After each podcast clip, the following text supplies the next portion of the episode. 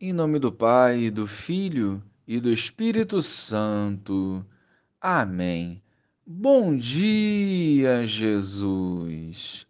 Venha sobre nós a tua misericórdia, para que, restaurados pela tua palavra, vivamos retamente aquilo que tens em vosso coração. Conduza-nos hoje e sempre. Amém. Naquele tempo, enquanto Jesus falava, um fariseu o convidou para jantar com ele. Jesus entrou e pôs-se à mesa. O fariseu ficou admirado ao ver que Jesus não tinha lavado as mãos antes da refeição. O Senhor disse ao fariseu: Vós, fariseus, limpais o copo e o prato por fora, mas o vosso interior está cheio de roubos e maldades. Insensatos! Aquele que fez o exterior não fez também o interior?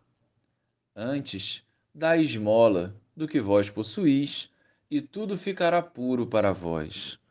Louvado seja o nosso Senhor Jesus Cristo, para sempre seja louvado.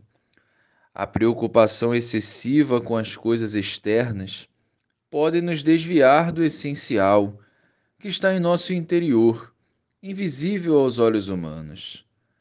Não sejamos insensatos, nem busquemos viver uma santidade fantasiosa, daquelas que é bela por fora e vazia por dentro.